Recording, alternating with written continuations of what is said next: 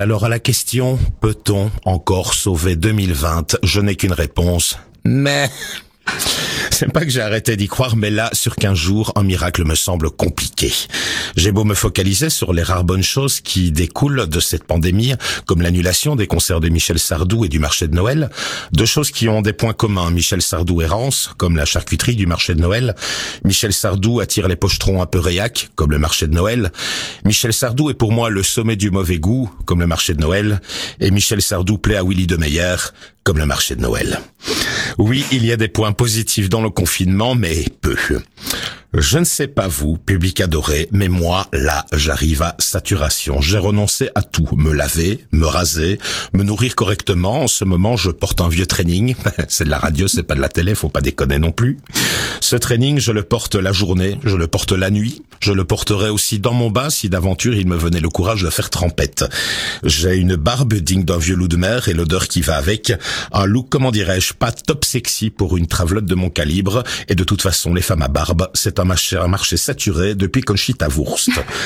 On est loin de la nouveauté du premier confinement. Au printemps, quand on pensait que c'était une bonne façon de se reconnecter avec soi-même, youpi, tralala, on faisait du pain, de la pâtisserie, on rangeait ses tiroirs, on expérimentait sur son partenaire avec la tondeuse du chien, en se faisant croire que ce n'était pas une coupe de cheveux ratée, mais un mulet subversif.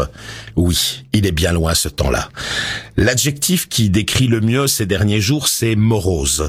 Et si dans morose il y a rose, il y a aussi mort. Vous avez vu, c'est beau ce que je dis, non De la vraie poésie. La vraie poésie. je suis arrivé au bout de Netflix et de YouTube. J'ai tout vu. L'autre nuit, je me suis refait Police Academy, les six films.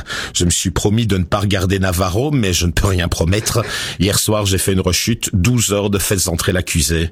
Une lobotomie. Une lobotomie qui coûte cher en plus. Si j'arrête de fumer, la Hollande part en récession.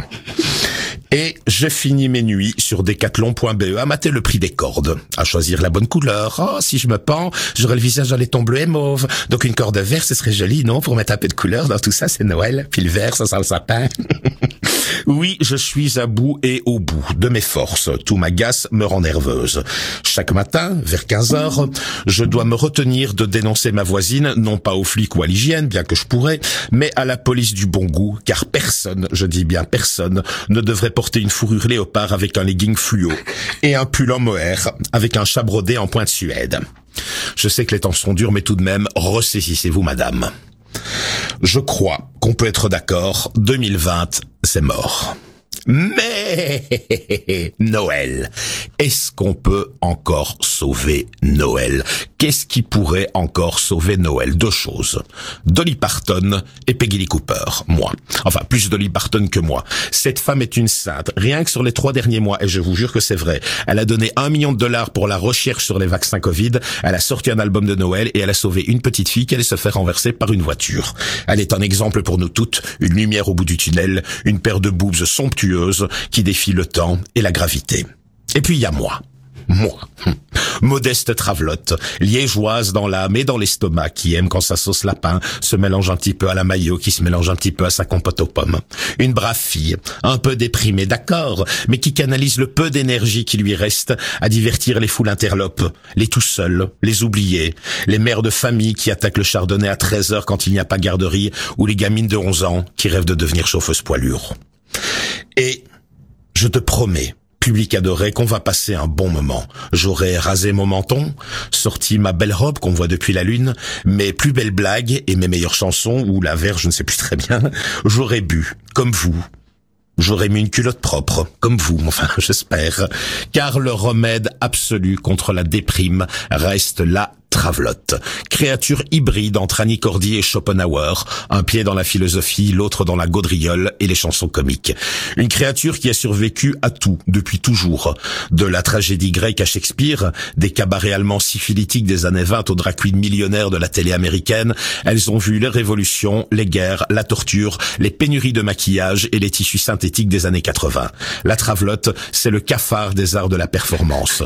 Après le dernier jour, après l'ultime bombe sur il ne restera que les travelottes. Et cher. Bon. On sera peu, mais qu'est-ce qu'on sera bien habillé? Alors, euh, c'est pas une petite pandémie qui va nous faire peur, croyez-nous, on a vu pire en 83. Oui, ce qu'il faut pour sauver Noël, c'est une grosse dame dans de la paillette qui hurle des chansons pas toujours bien écrites dans un potolet joliment décoré. Car nous, liégeois, c'est ça la normalité de Noël. N'en déplaise à certains, c'est Peggy Lee Cooper qui massacre Noël au pot pour la sixième année. C'est l'odeur de bière du jour avant qui se mélange à celle du parfum des grands soirs pour un récital entre le pourri et le sublime que j'aime notre normalité. Il n'y a qu'une travelotte pour sauver Noël et cette année, ce sera pour ma gueule et je m'en réjouis. Avec mon équipe, je m'y engage. Il me reste douze jours pour me sortir les doigts du cul et vous rendre un peu de ce que le virus vous a volé cette année. Sur ce, je vais sortir ma machine à coudre car, comme a dit un jour une de mes sœurs, si la fin du monde était pour demain, ce ne serait rien d'autre qu'une occasion de se faire une nouvelle robe.